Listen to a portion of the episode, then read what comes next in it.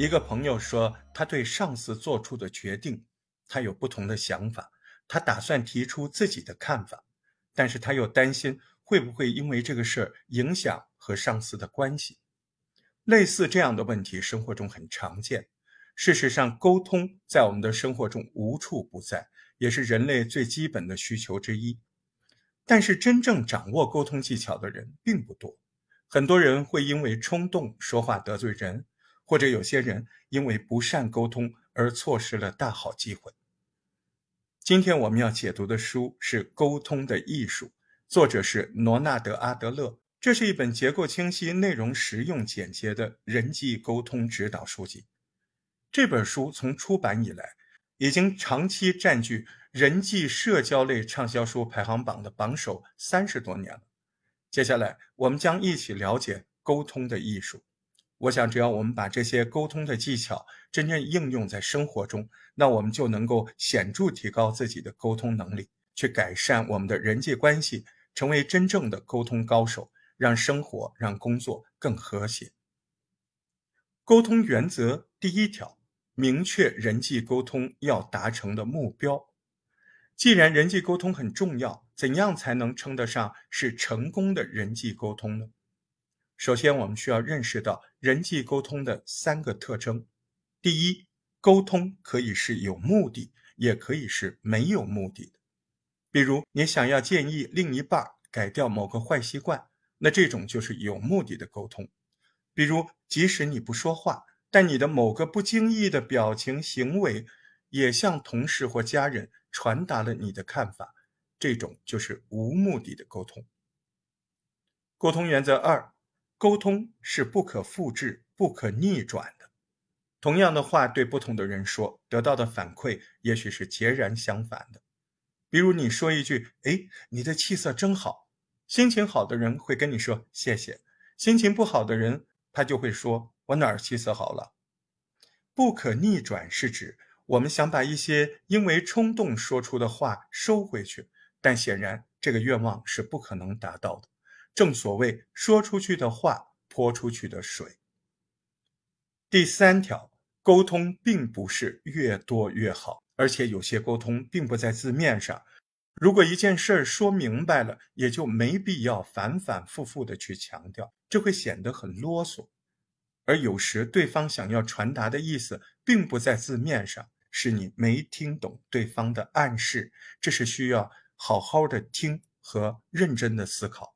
掌握了这些沟通的特征，我们会想知道怎样提升沟通能力。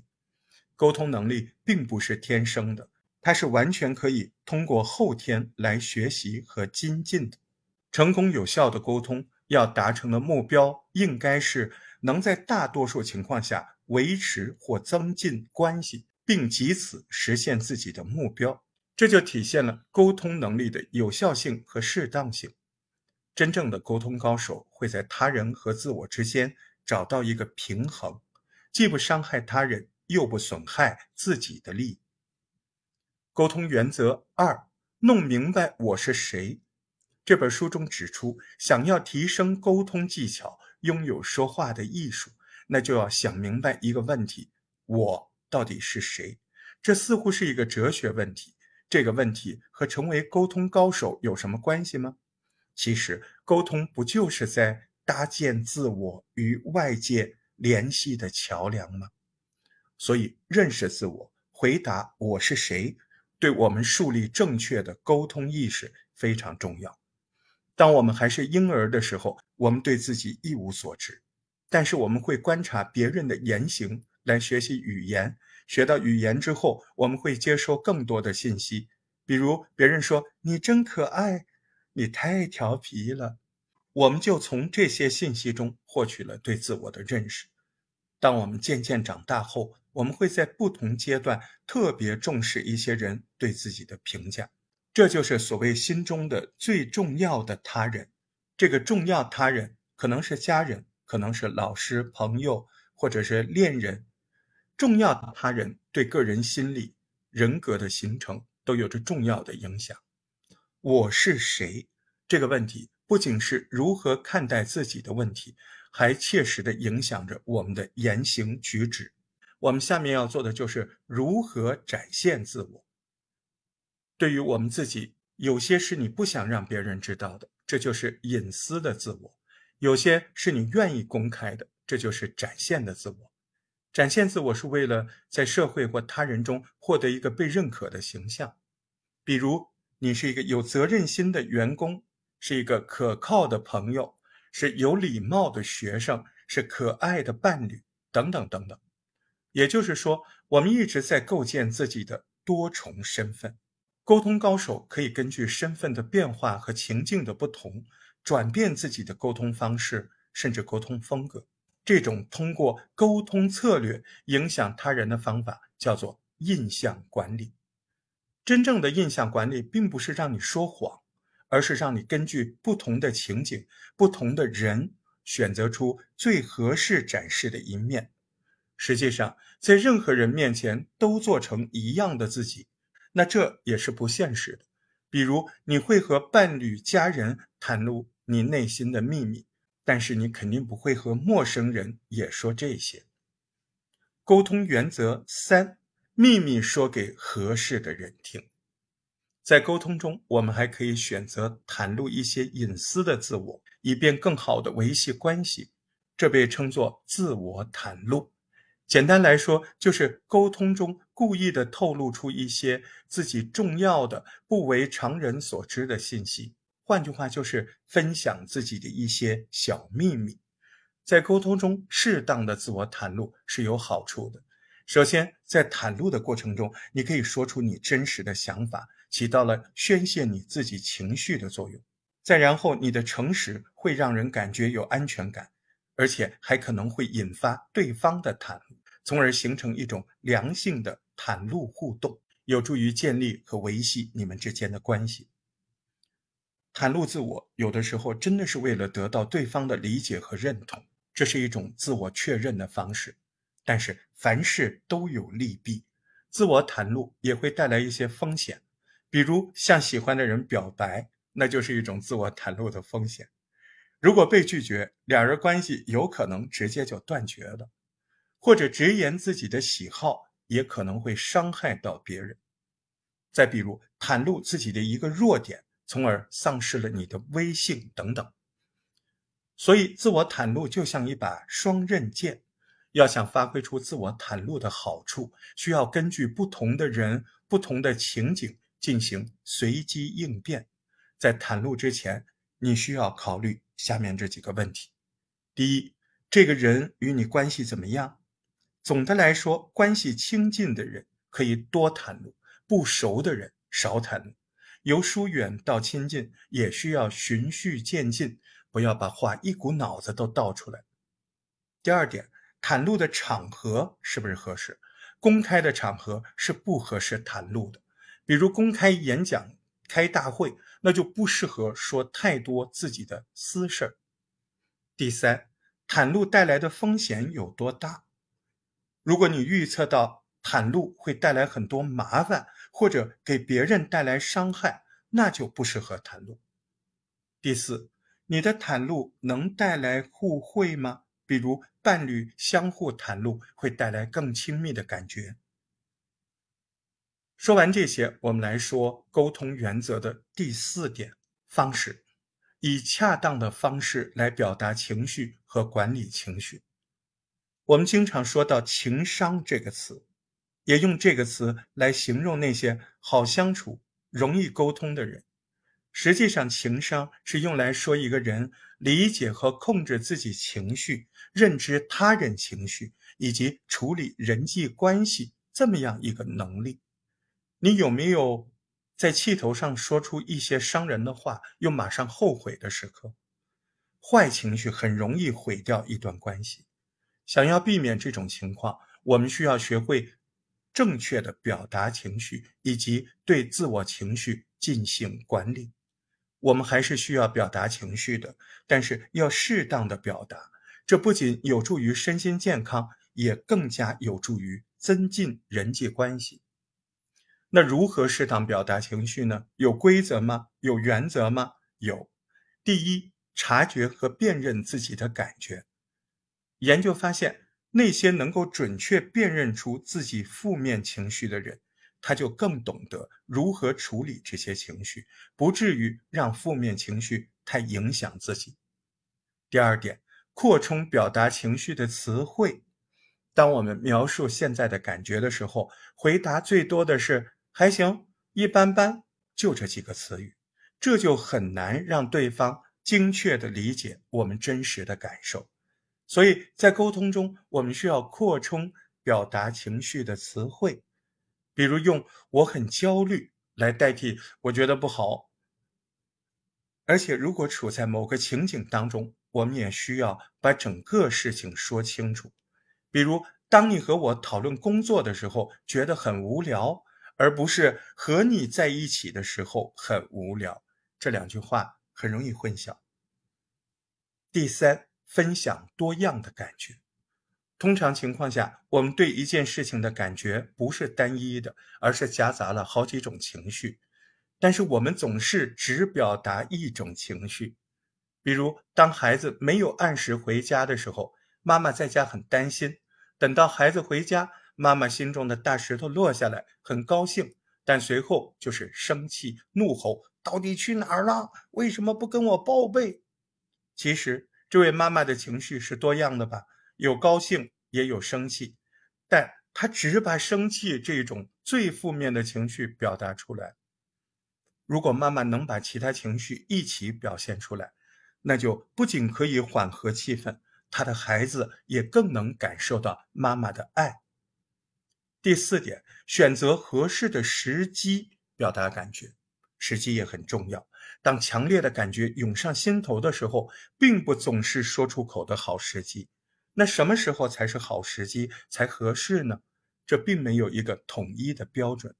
在话说出来之前，可以。尽情的想象，充分的想一下，这个话说出来，对方可能会是什么样子。也就是说，先在脑海中预演一遍自己要说的话，想到对方听到这个话的反应。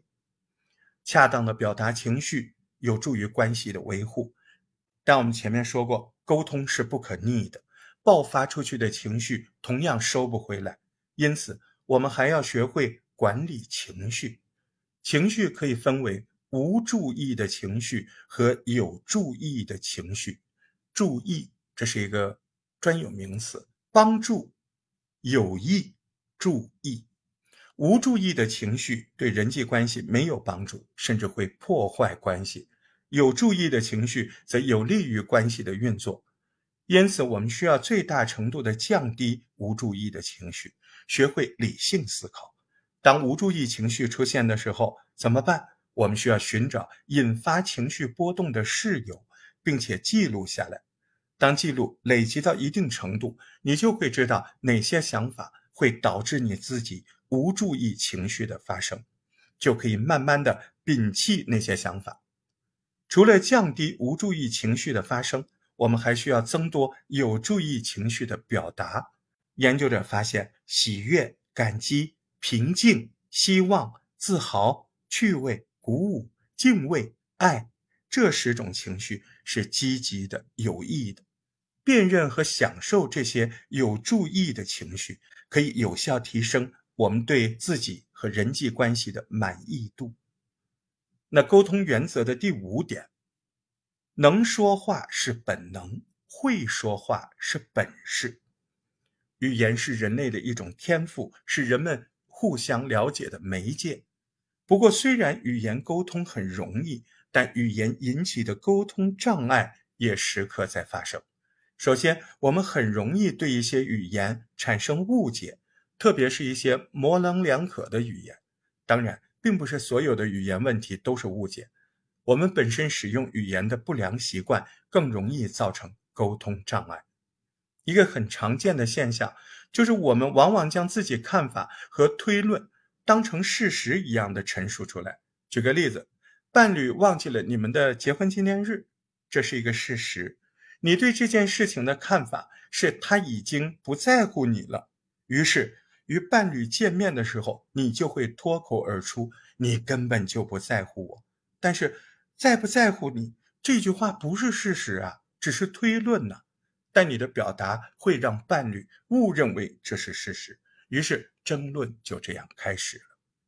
为了避免这些不必要的冲突，我们要摒弃这些语言上的不良习惯。其中很有效的一个办法，就是学会使用“我”“你”“我们”。沟通中使用“你”是表达对对方的论断，这是很容易激起对方反抗的。使用“我”虽然表达了自己的感受，比使用“你”少了一些挑衅，但是这是以自我为中心的。使用“我们”，那是表达一种共进退的愿望，好像比较符合沟通的本质，但也不总是合适的，因为不是所有的时候对方都愿意被你代表。有些时候，人家就不愿意被代表。比如谈合作，你和合作方说：“我们一起把产品卖好，有一种共同努力的愿景在其中。”合作方自然欣然接受。因此，我们需要掌握一些小技巧，比如在赞美的时候使用“你”，对抗使用“我”，团队中使用“我们”。当然，可以将“我”和“我们”结合起来。比如，我想我们有个问题。当我们讨论钱的时候，就开始吵架，而不是你总是谈钱真俗，或者我很讨厌谈钱。沟通中的信息，除了透过语言来传递，还有很大一部分可以透过非语言来传递。非语言沟通的类型主要有以下四种：第一种，身体动作，比如坐的姿势、皱眉头、斜眼、白眼，各种表情。第二种是不涉及字词的声音，包括音色、速度、语气词这些这些。第三种是触碰，这触碰是很复杂的，非语言沟通很容易造成严重的误解，因此触碰必须是符合文化和情景，比如医生和病人之间的触碰。能够让病人感受到自己是被接纳的，有助于建立积极的医患关系。第四种，外貌和穿衣打扮。虽然我们不提倡以貌取人，但是不可否认，外表对人的影响是存在的。看到长得好看的人，大家就是多想看几眼。由此可见，非语言沟通也是非常重要的。而且，非语言和语言在每一种沟通中都是紧密相连的。沟通原则六：听到不等于倾听。很多人以为想要成为沟通高手，就要懂得如何说，其实并不完全正确。除了懂得说，我们还需要懂得如何听。倾听与说有着等同重要的地位，但很多人并没有意识到这一点。也许你又会说，听是与生俱来的能力，为什么还要重点强调呢？其实，听和倾听那是两个概念，听到并不等于倾听。听是指你的耳朵接受到声波，并且传递到你的大脑这个自动的过程，而倾听是指大脑将这些信息赋予意义，以达到认知理解的过程。大脑并不会自动处理听到的信息，需要我们有意识地进行处理思考。那么，我们应该如何做到有效倾听呢？古希腊哲学家芝诺他就说过：“我们生来有两个耳朵，却只有一个嘴巴，就是为了让我们多听少说。因此，当我们处在倾听者的角色的时候，首先要做的就是少说话。”不要过早的下论断，其次需要集中注意力，比如找一个相对安静的地方进行沟通。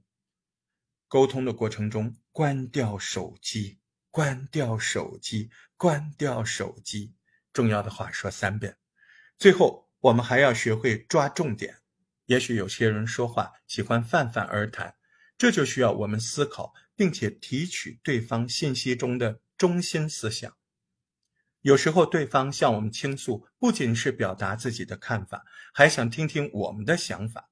举个例子，在对方失落或沮丧的时候，我们可以表现出同理心，比如“我完全可以理解你的感受，也表示同意”。比如说“你说的对”，还可以表示提供支持，比如，如果你需要帮助，我永远都在哦，记得打电话联系我哦。真正的沟通高手会根据不同的情境、性别等各种因素，使用不同的回应技巧。这些都需要多多练习才能够做到。沟通原则第七项：正确的维护人际关系。我们的人际关系中有一些是没有选择权的，比如父母、亲人之间的关系。但是大多数情况下，我们会自主选择建立关系，比如朋友、合作伙伴。爱人选择和什么样的人交往是人际关系的开始。从辩证的观点看，每一种人际关系中都有两种不相容的力量同时存在，而且这两种力量还会引发冲突。沟通就是要解决这些冲突，这就是关系中辩证的张力。我们来介绍三对最典型的辩证张力，来加深我们对这个问题的理解。第一对，联系和自主，没有人能够忍受孤独，因此我们就会寻求联系，但同时我们又不想失去自我，联系和自我就是这样相互在拉扯。第二对，公开和隐私，人际关系中，我们希望人和人之间越融洽越好，但是即使再亲密的人，也需要保持一定的距离和空间。第三对稳定和新奇，稳定是一段关系的基础，但是缺乏新意又容易让人审美疲劳。因此，沟通者在这样的关系中面临的挑战，那就是如何使关系稳定又能保持新鲜有趣。因此，我们可以看到，人际关系是复杂的，也是动态变化的。一段满意关系需要双方来经营和维护。在日常交往中，首先我们要保持联系，积极的维护关系的和谐；再就是表现出我们的关心和需求，彼此都知道这段关系的重要性。然后呢，还要关注彼此的朋友、家人，最后共享一些日常任务，比如同宿舍的室友互相帮忙拿个快递。除了日常维护，在对方面临各种挑战、困难的时刻，我们提供的支持。会让关系快速的发展。一般来说，我们能够提供以下三种支持：第一种，情感支持，也就是重点关注对方的情绪，带着同理心去倾听、安慰对方，消除对方的孤独感；第二种是信息支持，在我们迷茫的时候，最亲近的人往往可以为我们提供一些建议、忠告，帮助我们出谋划策；第三种是。工具性支持，也就是提供实际性的帮助，比如在对方生病无人照顾的时候去照顾他。一般来说，工具性支持是衡量一段关系是否亲密的指标，这就是我们平时所说的“患难见真情”。不过，即使再好的关系，也会遇到考验和挑战。通常来说，就是一方违反了关系的默契，造成了另一方的失望。这称为关系越界，这样的具体情况有很多，比如没有履行重要的义务、不忠诚、距离、猜忌、言语伤害、家庭暴力等等等等。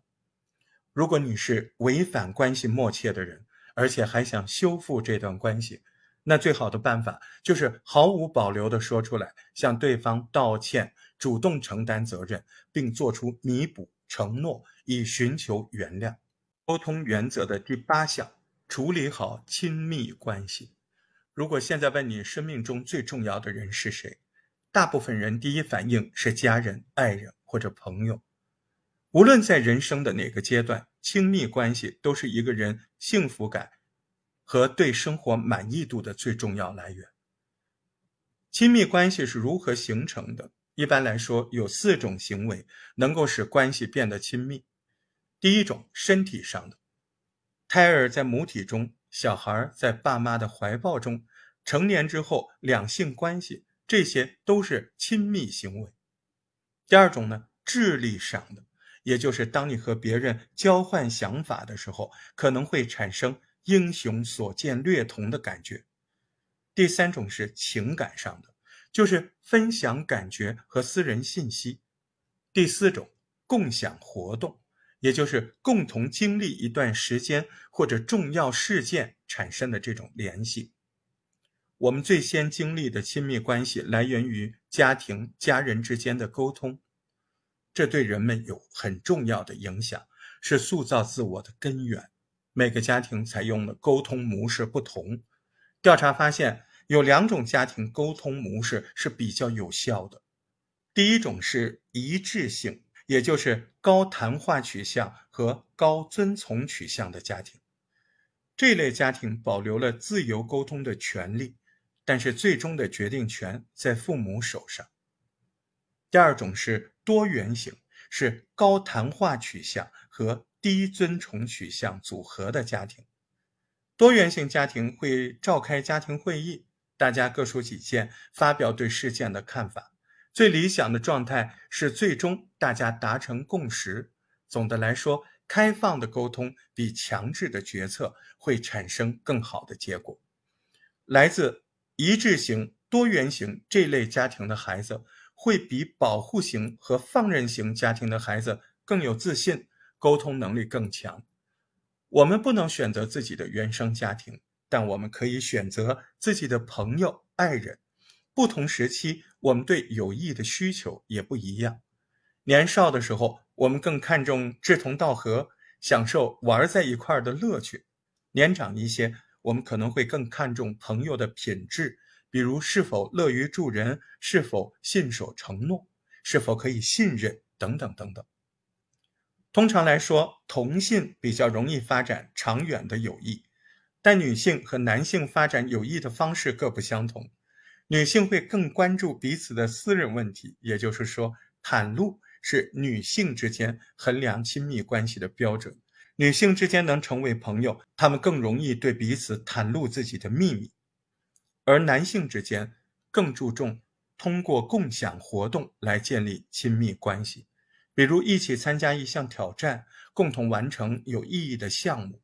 所以在友谊中，我们需要根据不同的需求来想出不同的沟通策略。当女士想结交同性朋友时，不妨问问对方最近的生活状况如何；当男士想结交同性朋友，那就找到志同道合的伙伴，这样会更加快速。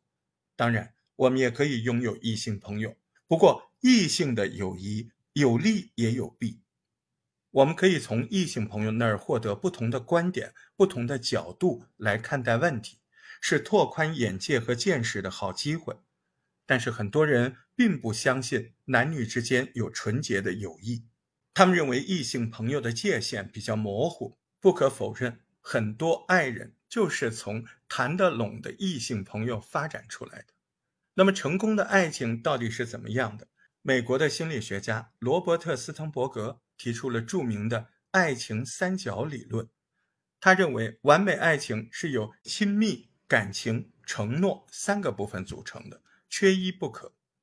亲密关系上的远近，实际上是爱情中一种温暖的体验；激情是身体上的吸引，情绪上的激发；承诺，爱情中理性的部分，是长期维持关系的决定或者担保。因此，我们在爱情的沟通中，不仅需要表达情感，还需要表达承诺。即使完美的爱情也会有冲突。实际上，只要恋人之间他们积极互动是消极互动的五倍以上，那他们就能拥有快乐的感情关系。因此，偶尔吵架和冷战并不会毁掉爱情。只要将消极行为控制在较低的水平，表现出更多的积极互动，爱情就会长久。那什么是积极互动呢？著名的婚姻家庭专家盖瑞·查普曼博士，他总结出爱的五种语言。你只有了解你的伴侣更喜欢使用哪种语言，才能给出正确的互动。第一种是肯定的语言，包括赞美、表扬、支持各种方式。第二种是有品质的时间，也就是当伴侣需要你的时候，你需要陪伴在伴侣身边。并全身心的投入相处当中。如果这个时候你分心了，伴侣会觉得自己不受重视。第三种礼物，这样的伴侣认为礼物的意义在于心意，而不是贵重。如果你忘记了某个重要的日子，忘记准备礼物，他们会感到失落。第四种是服务，也就是力所能及帮对方做一些事情，比如主动承担对方不喜欢做的家务等等。第五种身体接触，包括拥抱、牵手、接吻等等等等。在爱情中，我们往往喜欢说自己爱的语言。如果恰好语言相同，那么恭喜你；如果语言不同，那我们就需要关注伴侣喜好哪种语言，做出对应的调整和准确的回应，这样才能更好的维持爱情。沟通原则九：构造良好的沟通气氛。有人说，最复杂的关系就是人际关系，有可能上一秒两个人还剑拔弩张。下一秒就称兄道弟，就像天气一样阴晴不定。虽然我们不可以掌控天气，但我们可以改善人际关系中的沟通气氛。沟通气氛是关系中的情感基调，也就是人们在共同完成活动过程中的感觉，还有对彼此的态度。比如，你和喜欢的人说话时，会有春风拂面般的感觉。和领导谈话时就坐如针毡的感受，这些都是沟通气氛。那么是什么因素影响着沟通的气氛呢？其实这取决于人们感觉到自己在对方心中受重视的程度。这是一种主观的感受，这种感受来源于沟通过程中对方给予的信息。如果接受到肯定信息，对方就会觉得受重视。如果对方接受到的是不肯定和不同想法的这种信息，对方就会感觉不受重视。不肯定信息包括以下几种情况：第一，回应缺失；第二，回应的内容没有人情味儿；第三，回应含糊其辞，比如“也许吧”，“到时候再说”。你看这类信息让人搞不清楚回应者精准的立场。除了不肯定信息，还有异议信息，就是不同意见，这也会破坏沟通气氛。异议信息包括抱怨、攻击、争辩，因为这些信息表达出你错了的观点。值得注意是，工作中争辩不一定是坏事，关键在于你在争辩中如何表达自己的观点。需要记住一个原则：攻击观点不是攻击人。而在沟通中，我们要尽可能多的用肯定信息，因为肯定信息有助于改善沟通气氛，增加成功的概率。肯定信息主要包括重视、承认、赞同。重视是一个很简单的举动，有时候给对方一个肯定的眼神、一个微笑，也能让对方感觉到被重视的感觉。再者，承认别人的感受最好的办法就是认真倾听，而赞同对方的观点就是最强有力的肯定了。举个例子，家庭会议的时候，安娜针对最近的家务分工提出了一些自己的想法，比如孩子可以开始学做一些简单的菜了，老公要主动把自己衣服洗掉才对。如果孩子和老公都能给出正面的回复，孩子说：“我愿意主动学做菜。”老公认真承诺，下周末一定擦玻璃。那么这个家庭会议一定可以顺利的进行，也有助于改善家庭的关系。所以在沟通中不要吝啬使用肯定信息，这样有助于形成正向的沟通气氛。那么在沟通的过程中，为什么会出现不肯定信息呢？这是因为我们的防卫机制在作祟。这是指脸面上受到了威胁。换句话说。防卫是我们顾全面子、保护自我的这样一个过程，因此，沟通高手不仅要避免对他人的防卫，还需要学会如何降低他人对自己的防卫。接下来，我们将介绍几种降低防卫的沟通方式。第一种是要描述而不是评价。当我们在说一件事情的时候，如果对别人进行评价，一般都会激起对方的防卫。当有人说你说话总是乱七八糟的，你一定会觉得对方不怀好意，从而激起了自己的防卫之心。而描述则是把焦点放在自己的感受上，比如我没有明白你说的话。第二种是以问题为导向，而非去支配他人。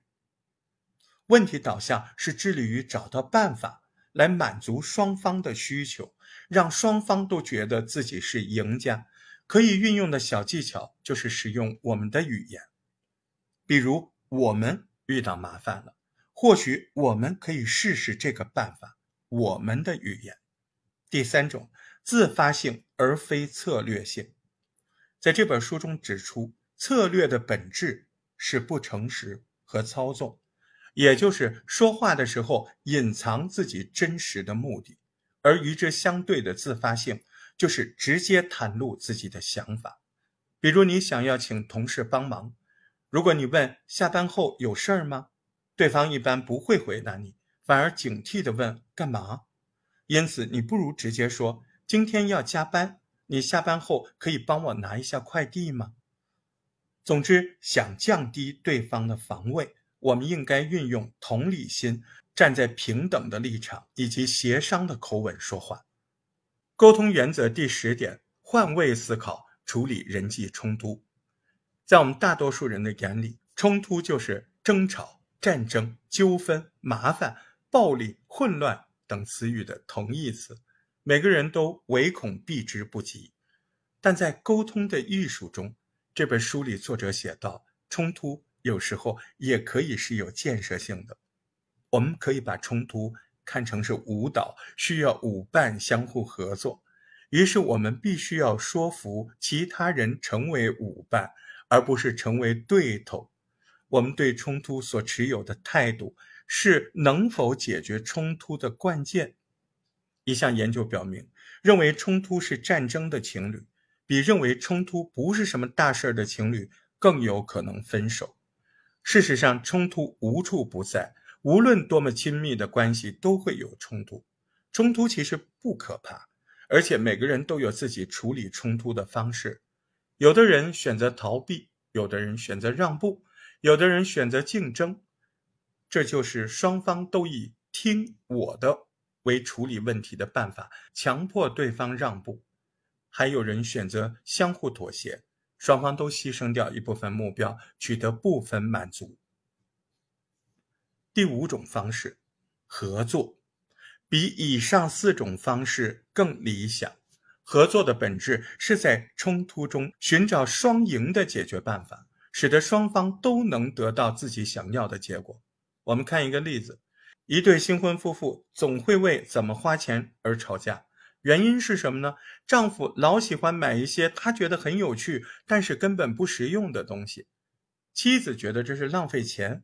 而且造成家庭预算超支，我们看看合作的处理方式该如何解决。两个人商量之后，决定拨出一小笔钱作为兴趣预算，这样既满足了丈夫的兴趣爱好，又满足妻子控制家庭预算的目标。这就是通过合作取得了双赢。双赢听起来很美好，但是为什么这么美好的结果在冲突中并不常见呢？这是因为任何事情都需要练习，一步步来做，直到能够运用自如。你会发现，取得双赢也没有想象中那么困难。从结果上看，合作取得双赢似乎是处理冲突的最佳方式，但实际上，并不是所有的冲突都一定能取得双赢。有时候，其他四种方式也有可取之处。比如，当一个问题并不重要的时候。逃避也许也是最佳最快的解决方式。有时候你遇到的是一个不愿意合作、必须争口气的人，那么合作也没有那么管用。所以，我们需要不断的实践练习，根据不同的人际冲突，选择合适的处理方式，才能成为真正的沟通高手。好了，《沟通的艺术》这本书到这儿解读完了。听了这本书之后，你有什么收获感想呢？欢迎留言分享。如果你喜欢今天的内容，别忘记订阅这个节目，也别忘了分享给自己的家人和朋友。大石头在这儿向您道一声平安快乐，让我们下回见。